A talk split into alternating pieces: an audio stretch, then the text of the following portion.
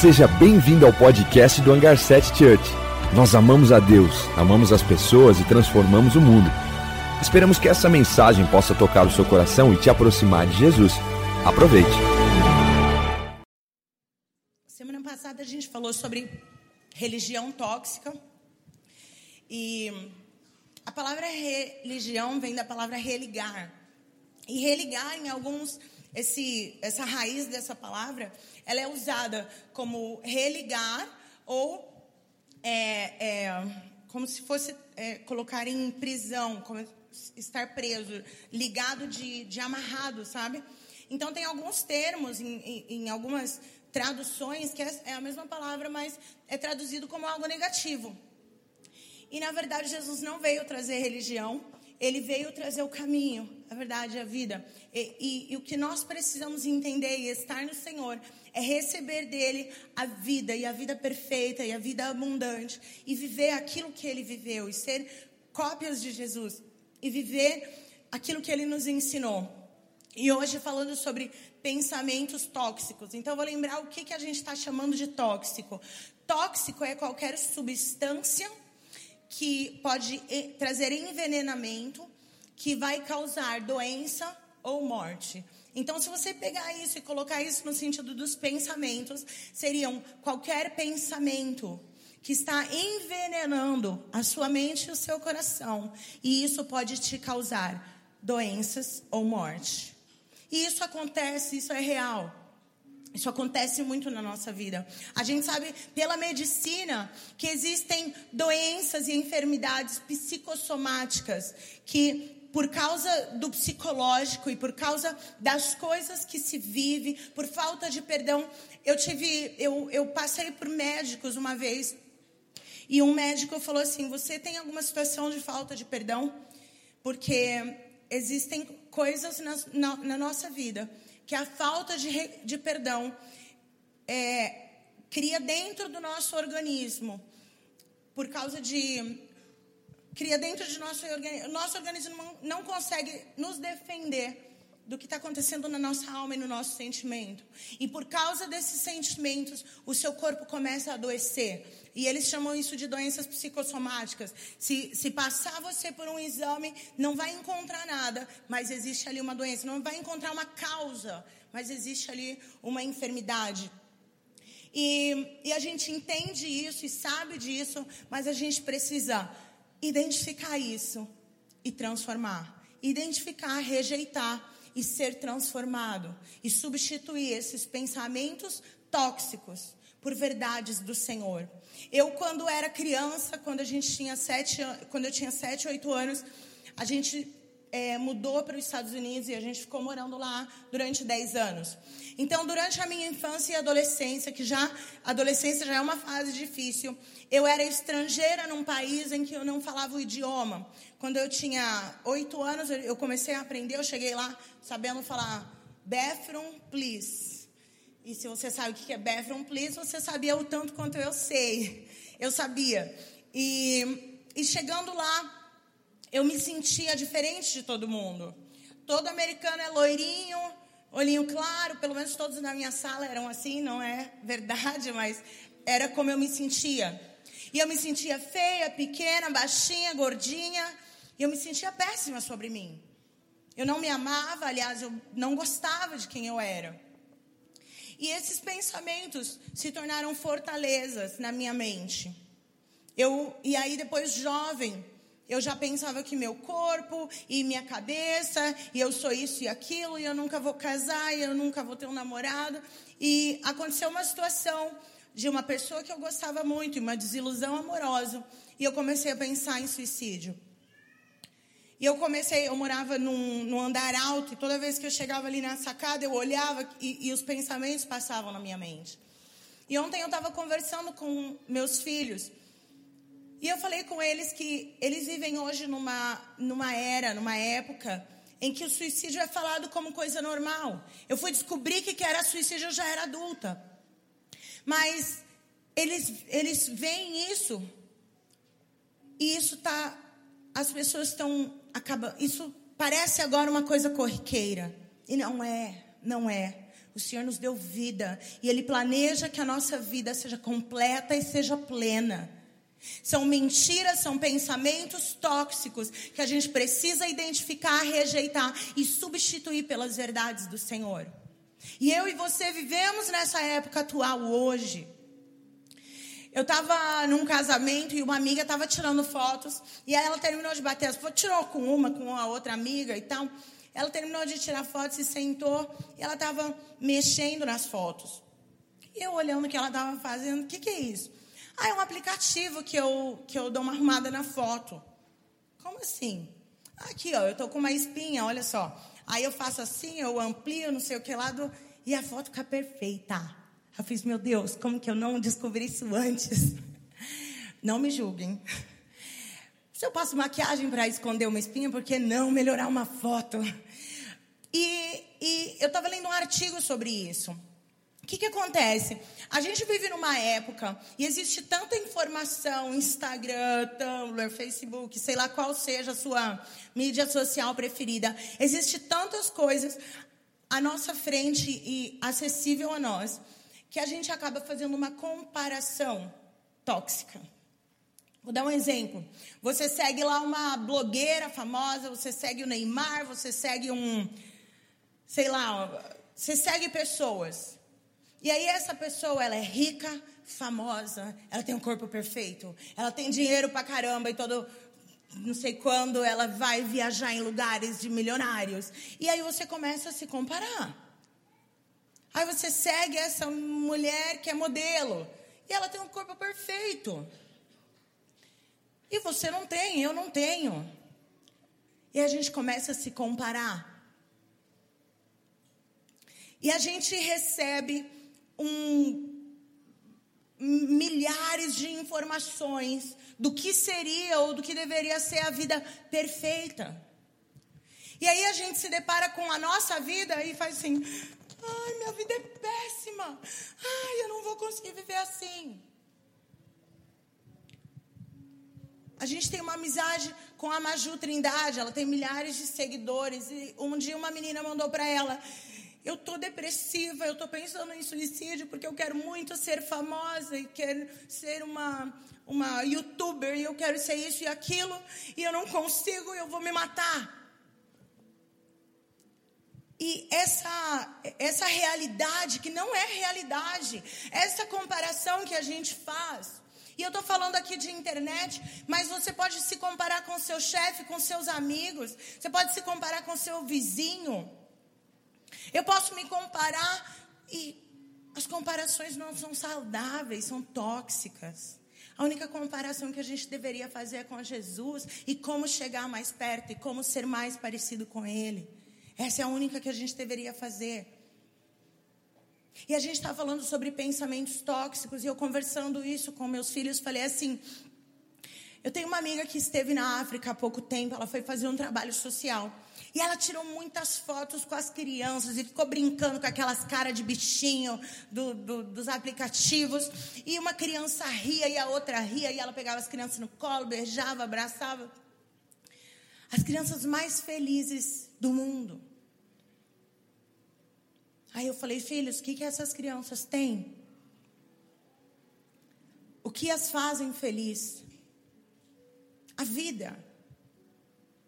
A vida, acordar, se divertir, ver uma novidade, ficar empolgado, entusiasmado.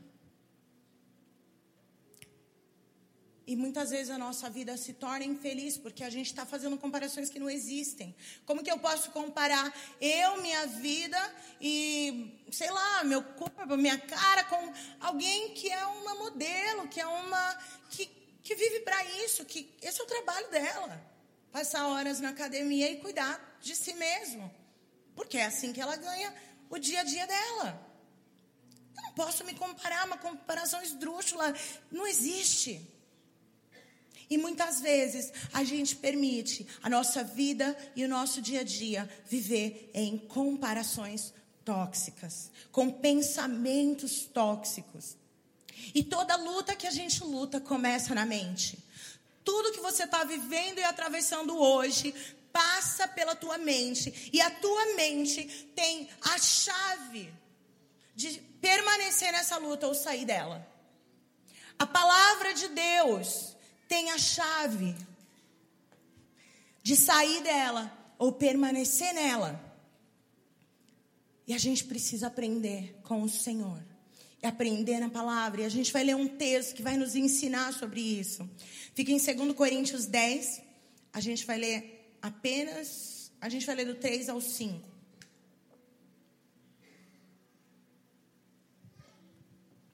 Pois, embora vivamos como homens, não lutamos segundo padrões humanos. As armas com as quais lutamos não são carnais, mas espirituais, poderosas em Deus para derrubar as fortalezas do raciocínio humano e acabar com falsos argumentos. Destruímos todas as opiniões arrogantes que impedem as pessoas de conhecer a Deus. E eu só vou ler até aí. Não sei se eu li diferente do que está aí. Mas veja bem, a gente passa por batalhas no nosso dia a dia.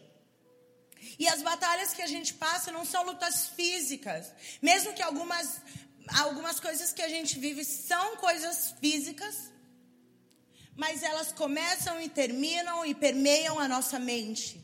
E se a gente souber administrar os nossos pensamentos, a gente vai conseguir vencer as grandes batalhas. Ele diz assim: não somos, somos seres humanos, mas não vamos batalhar com armas dessa terra. Não vamos batalhar com, com armas humanas. Vamos batalhar com armas poderosas em Deus. Poderosas, aqui é a palavra dínamos ou dunamis, que significa que é a raiz da palavra dinamite. E ele fala assim: poderosas em Deus para destruir. Ele está dizendo assim: poderosas, dinamites que vão explodir essas fortalezas humanas. Se você já viajou, já estudou sobre o Brasil, o Brasil na época é, que da época do, de Portugal, da guerra tal, eles criavam fortalezas, porque eles tinham medo dos portugueses ou dos espanhóis e as guerras que. Então, eles criavam fortalezas para se protegerem, e nessas fortalezas eram onde eles atacavam também. Imagina que no, na sua mente e no seu coração existem fortalezas construídas para te proteger quando, quando eu, eu era criança, eu era estrangeira, eu tinha muita vergonha, eu não sabia falar o idioma, eu não sabia lidar com as situações que eu vivia. Eu cheguei lá sem falar nada, sem entender nada. Para mim, a professora estava ensinando e ela ficava assim. E era isso que eu entendia, não, não entendia nada. Passava o dia, dormia, acordava na sala de aula, eu não estava entendendo. E às vezes, alguém vinha falar, ninguém falava comigo, eu tinha uma amiga, então eu achava que eu era chata, burra, porque eu não tinha amigo, ninguém falava comigo. Aí às vezes chegava um americano para mim assim, Hey, what's up? What's your name? How old are you? Aí eu, What? Era o máximo aqui, ó. Tentando aqui conectar tudo. Porque quando você não fala inglês, Todo mundo aqui já viveu isso aí. Tá ouvindo. E aí, às vezes, você sabe. Hello, what's up? What's your name? How old are you? Nossa, ficou mais fácil. Aí você traduziu aqui, ó. Ah, WhatsApp é e aí. É gíria, né? What's your name? Kayla. My name is Kayla, né? E how old are you? I am 37, tá bom? Aí se você não sabe, você fica 13, 30, 13, 7, né? A gente não sabe, então você fica traduzindo para cá, para responder na sua cabeça em português, para traduzir, sabe lá se você sabe falar aquilo ali em inglês. E aí você ia devolver, só que eu nem mal tinha entendido. E eu assim, what? Aí eles eram muito, eles, eles me consideravam muito, eles amavam muito a minha presença, então eles olhavam para mim e falavam assim, ah, whatever. Eu juro que eu tentei, mas eu não entendi. E aí isso me fazia pensar muito menos de mim. Nossa, eu sou muito burra, eu já estou morando aqui há tantos meses, há tanto tempo. Eu não entendo, eu não sei falar, eu não consigo, eu não tenho amigo, ninguém tem paciência. E isso começou a construir uma fortaleza na minha mente. Então, para mim, eu realmente era muito burra. E eu realmente era alguém desagradável para estar perto. E eu realmente era alguém chata, porque ninguém ficava ali mais um minuto para repetir todas aquelas perguntas devagar, com paciência. Porque criança é criança. Então eu, eu construí, foi construído na minha mente uma fortaleza. E ninguém passava dessa fortaleza. Então eu me tornei muito tímida. Eu era tímida, pessoal, acreditem. Pessoa falava assim: qual é seu nome? Keila. Na fila do banco, se alguém virasse para mim e falasse alguma coisa, eu baixava e amarrava meu tênis. Podia estar de sapatilha, eu amarrava também, coçava o pé, qualquer coisa. Só para não ter que interagir. Então eu me bloqueei. Porque se eu não tiver contato com as pessoas, eu também não vou me machucar. E eu me, me escondi atrás dessa fortaleza. E passei anos atrás dela. Toda a minha adolescência, assim, o resto da minha infância, adolescência. Mas isso construiu quem eu sou hoje. Não é Deus que coloca os obstáculos que a gente vive, mas Ele trabalha em todas as coisas para o bem daqueles que o amam. Não é Ele que faz você passar pelas dificuldades, mas Ele usa as dificuldades que você está passando para o seu crescimento, para você amadurecer. Então, quando a gente tem esses pensamentos tóxicos, a gente tem que transformar, porque às vezes eles já são fortalezas. E a gente precisa do poder de Deus, da palavra de Deus, como dinamite para destruir, para derrubar aquelas fortalezas. E esse texto diz que usamos essas palavras como dinamites de Deus. Vou parafrasear. Como dinamites de Deus para derrubar as fortalezas do raciocínio humano. Existem fortalezas que não deveriam estar aqui. Então eu preciso das dinamites da palavra, do poder, da graça, da bondade de Deus para destruir o que já se tornou fortaleza, mas é um engano e é uma mentira. E eu preciso da verdade de Deus para transformar isso. E, e derrubar e acabar com falsos argumentos. Argumentos são interessantes. Quer ver um argumento interessante? É, meu marido é um grosso. O cara do meu trabalho é educado comigo. Minha mulher tá gorda. E fulana de tal, olha esse corpo.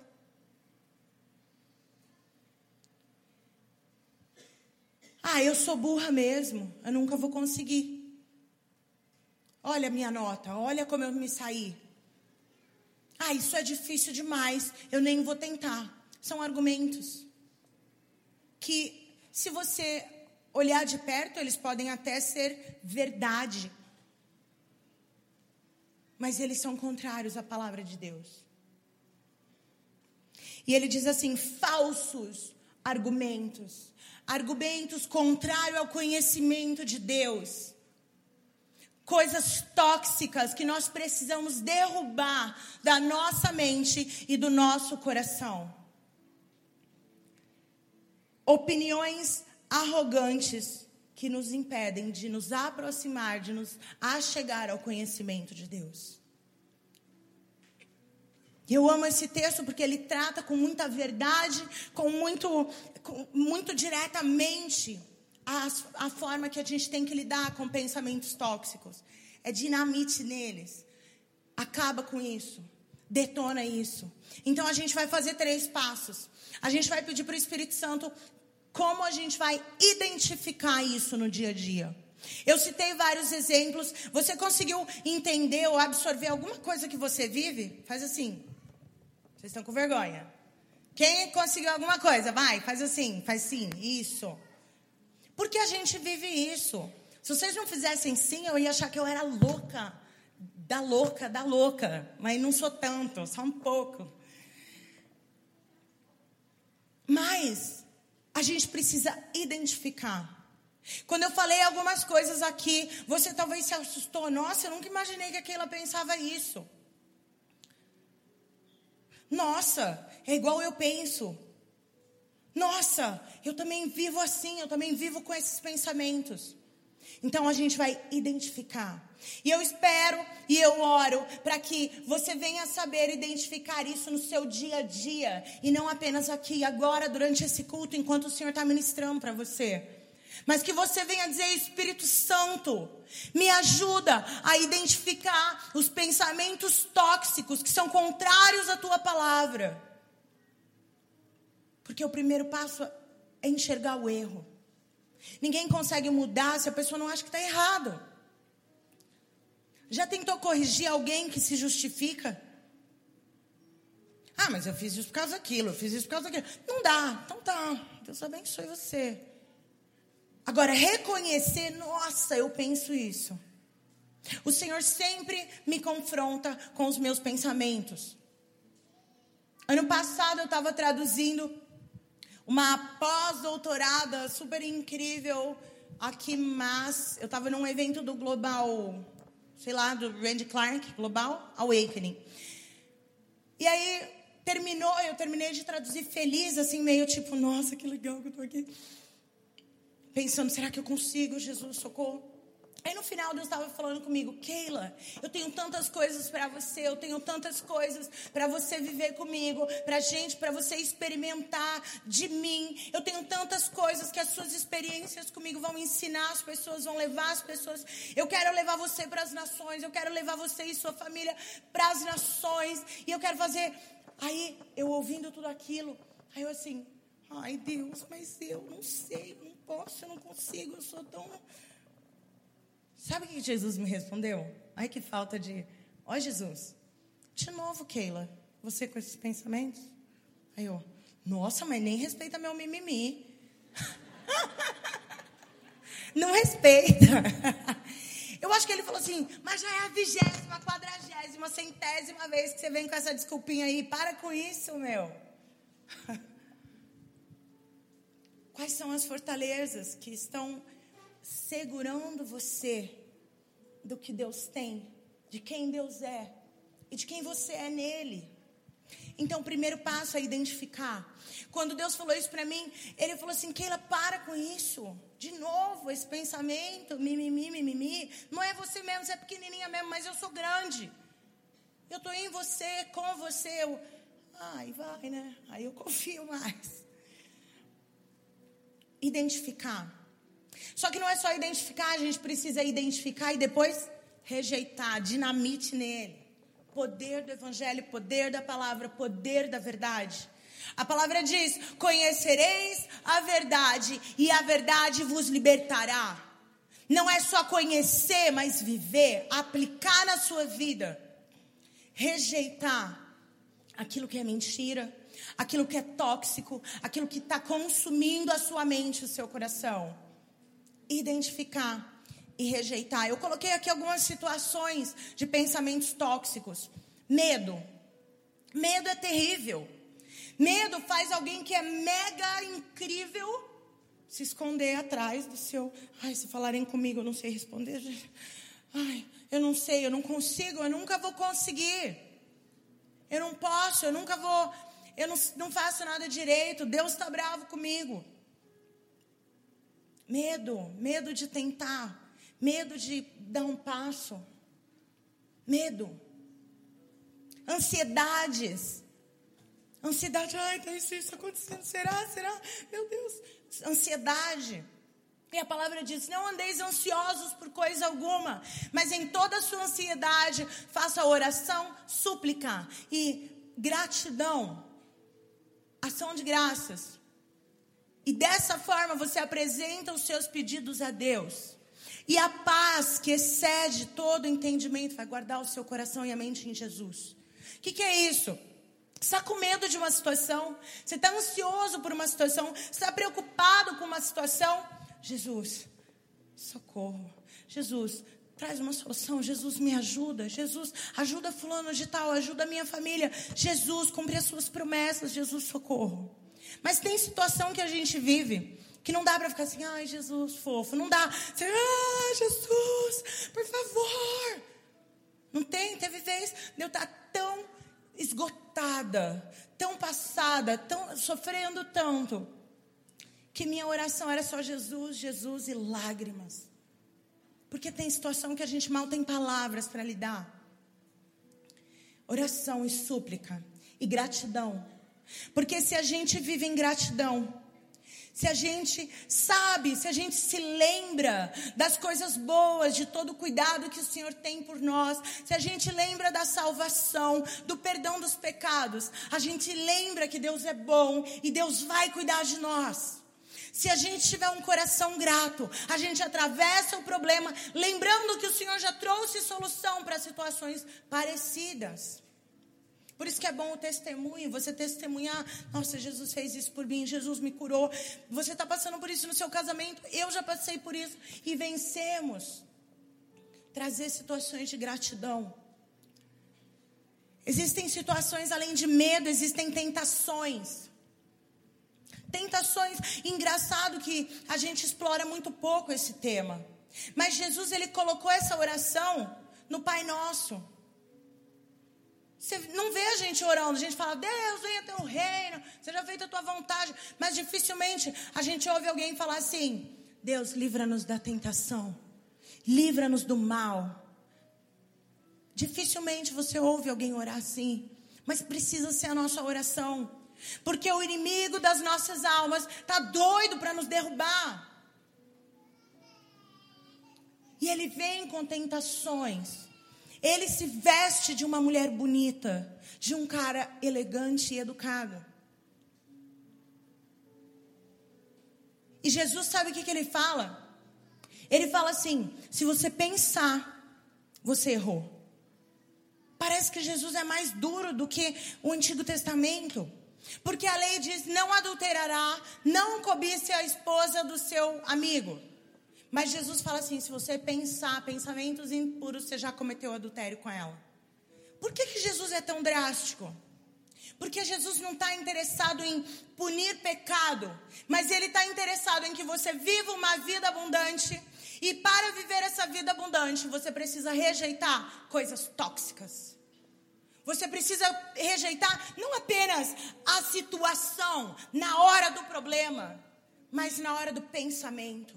É o primeiro pensamento que você dá espaço, é ali que acontece o erro.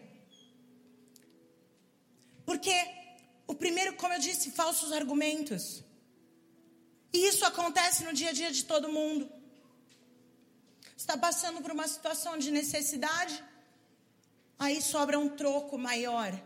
Aí você fala: ufa, que bom, vou ficar com esse dinheiro a mais, que não é seu. Acontece uma situação do trabalho que você errou e você fala, ai, não vou falar para ninguém. Você acaba de brigar com o marido em casa e você chega no trabalho e aquele cara bonito, às vezes nem é bonito, só é educado. Você fala, nossa, esse cara é tão educado e meu marido não é assim. Começa uma comparação. Ou você, marido, chega no trabalho e aquela mulher linda, maravilhosa, com aquele corpo perfeito. E o seu pensamento já cometeu adultério com ela. E a mulher não está livre disso, porque esse pensamentinho de, ai, esse cara é mais fofo que meu marido, é a mesma coisa. Porque no final, o que Jesus está tentando prevenir é o adultério lá no final. Mas que não começa com a pessoa na cama com a outra começa com um pensamento tóxico. E a gente precisa se livrar deles. Seja um pensamento de tristeza ou de baixa autoestima, seja um pensamento de medo ou de dor ou de pânico, seja um pensamento de ódio, de raiva por alguém que te feriu. E pode ser uma ferida legítima. Pensamento de alguém que que abusou de você, que te fez muito mal. Isso é legítimo, a sua dor é legítima. Mas se você segurar nisso, você vai viver a amargura de vida tóxica. E você vai viver envenenado ao ponto de adoecer e até morrer por isso. E não, Deus não tem isso. Deus tem vida abundante. Deus tem vida e uma vida completa e uma vida plena para cada um de nós. Não, Ele não colocou essa vida limitada, uma vida infeliz. Às vezes a gente vive debaixo de culpa. Culpa porque eu errei. Culpa porque eu fiz isso e eu nunca vou vencer isso. Isso é a minha tentação, isso me persegue. E aí você vive com culpa. Mas a Bíblia fala que se você está em algum pecado, você precisa confessar isso. A quem? A pessoas espirituais que vão te restaurar. É isso que a palavra fala. Se o seu irmão for surpreendido em pecado, vá como pessoa espiritual e restaure em amor e mansidão. Então, se você precisa, se você está vivendo em coisas ocultas, e o inimigo ele ama trabalhar em segredinhos, em coisas ocultas. Porque enquanto você consegue manter o segredo, você não precisa confessar e você não precisa mudar. Mas quando você confessa,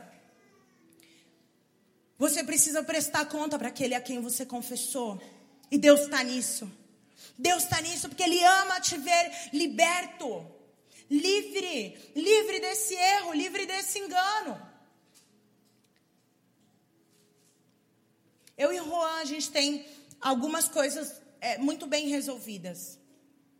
Uma delas é isso: se eu tiver um pensamento com alguma pessoa que seja alguma coisa impura, ou que eu sinta qualquer pensamento, eu falo com ele. Nossa, Keila, sim. Porque a Bíblia, a gente precisa ser transparente. Sabe quando foi o erro? Sabe quando Adão e Eva tiveram que se esconder, quando eles erraram? Então, antes de errar, a gente já vive na transparência. Vira e mexe.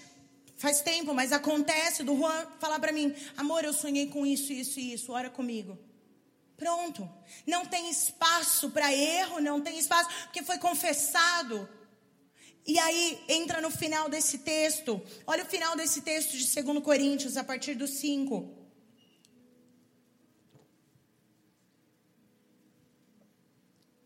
E levamos cativo. A gente vai ver da metade para o final. A minha versão é diferente da de vocês. Ó, e levamos cativo todo pensamento para torná-lo obediente a Cristo. Seis. E estaremos prontos para punir todo ato de desobediência, uma vez completa a obediência de vocês. Levamos cativo. Sabe o que eu faço com pensamentos tóxicos? Eu levo eles para Jesus. Então, eu identifico, fala comigo, identifico.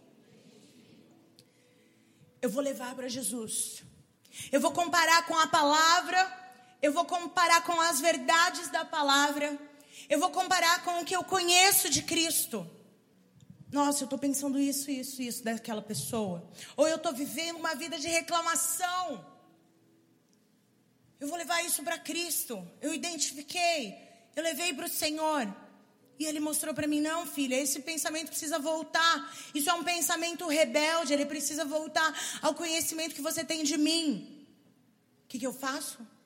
Rejeito, dinamite nele. Então, o primeiro passo, identifica. E o segundo passo, rejeito. Segundo passo, mais forte. Segundo passo, o Espírito Santo vai te ajudar a identificar esses pensamentos. Mas a sua atitude é rejeitá-los, é levá-los da palavra e dizer: não, não, eu não vou viver isso. Não, isso não é verdade, são falsos argumentos. Sim, são argumentos, mas não condizem com a palavra de Deus. Eu não quero vivê-los. Você vai rejeitar, porque você tem que estar disposto a pegar os seus pensamentos e levar para Jesus.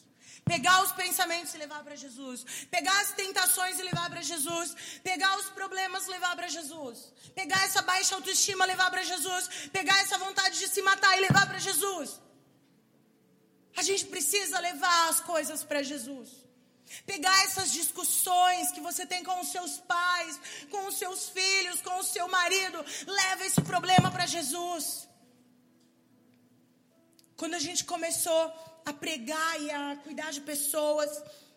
Uma vez eu pregava, outra vez o Juan pregava. E quando eu pregava, o Juan vinha e falava: Amor, lembra de corrigir isso, isso você fez que foi legal, mas isso precisa corrigir e tal. Olha só, você falou isso, mas. E eu ouvia essa crítica. E eu não sabia lidar com ela. E eu ficava triste, brava, eu começava a me defender, até que eu ficava bicuda o dia inteiro. Ficava brava, ficava ofendida pelas coisas que ele tinha falado.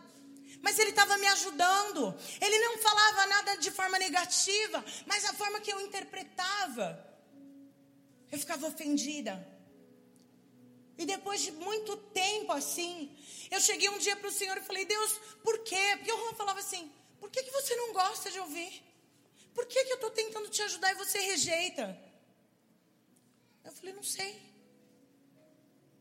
Tem coisas que você vive que nem você sabe porque você passa por isso, porque você pensa isso, leva para Jesus. E aí um dia eu cheguei para Jesus falei: Jesus, o Juan está me ajudando, tentando me ajudar pelo menos. E eu estou rejeitando o que ele fala. Eu não aceito, eu rejeito, eu brigo. Por quê? E o Senhor me fez lembrar de situações na minha infância, na minha adolescência, de pessoas que criticavam as outras de forma negativa e colocavam para baixo, para se fazer grande, pisava nas outras. E eu vivi muito tempo isso durante a infância e adolescência. E eu achava que era isso que ele estava fazendo. E eu falei, Deus, não é isso que ele faz. Aí o Senhor falou, não, não é isso que ele faz. Ele está te ajudando, te ensinando. Aí eu, e agora? Como que eu vou aprender a ouvir ele? Como, sabe, coisas práticas, leva para Jesus. Jesus está vivo, ele fala com você, ele fala comigo. Leva para Jesus o problema. Jesus, qual é a solução? Jesus, por que, que eu penso isso? Jesus, eu preciso de ajuda. E aí o Senhor, eu falei, e aí, como que a gente vai lidar com isso, Jesus? Aí ele mostrou eu e o Juan, o Juan falando comigo, e eu ouvindo como música, com notas musicais. Eu falei, yes, é isso que eu quero. Como que isso vai acontecer? Aí ele me mostrou uma vitrola no meio do Juan e, e de mim. Tá, e essa vitrola aí, onde a gente arruma? ele falou, essa vitrola sou eu. Aquela vitrola bonita, assim, antiga. Só quem nasceu antes de 80 sabe do que eu estou falando. Uma vitrola bonita. Ele falou: a vitrola sou eu. Deixa eu transformar o que ele está falando em música para você. E no início era igual aprender a falar um idioma. Eu ouvia, precisava traduzir aquilo porque eu começava a conflitar e agora, what, né? Whatever, não. Eu tentando aqui, ó. O que, que ele falou? O que, que isso quer dizer? Jesus, o que, que é isso? Que, como que eu vou lidar com isso? Deus, de tudo isso que ele falou, o que, que eu posso aplicar? Como que eu posso fazer? Parecia meio travado, porque eu tudo tinha que levar para Jesus. E aí o Senhor peneirava, soava como música para o meu ouvido, eu conseguia me corrigir. E eu melhorava. Só que no dia a dia foi ficando mais prático, mais normal fazer isso. E aí, quando ele falava, eu já recebia bem. Não precisava mais fazer aquela tradução, pedir para Jesus peneirar e, e filtrar. Porque naturalmente o Espírito Santo em mim já fazia essa obra. Até que o idioma, quando você começa a aprender de um dia para o outro, faz um clique, você começa a entender sem ter que fazer a tradução na sua cabeça. Você já ouviu falar disso? E isso é como a gente vai identificar, depois rejeitar e o terceiro passo é substituir pelas verdades de Deus. Então a gente vai identificar, rejeitar e substituir. A gente precisa viver as verdades de Deus. E para viver a gente precisa pensar nelas. Filipenses 4:8 diz: Portanto, meus irmãos, tipo em resumo, pense nas coisas que são boas, de boa fama, coisas que são dignas de louvor, coisas que vão te fazer crescer, coisas que não são tóxicas, coisas que vão iluminar sua mente e seu coração. Tudo que for de boa fama, pense nessas coisas.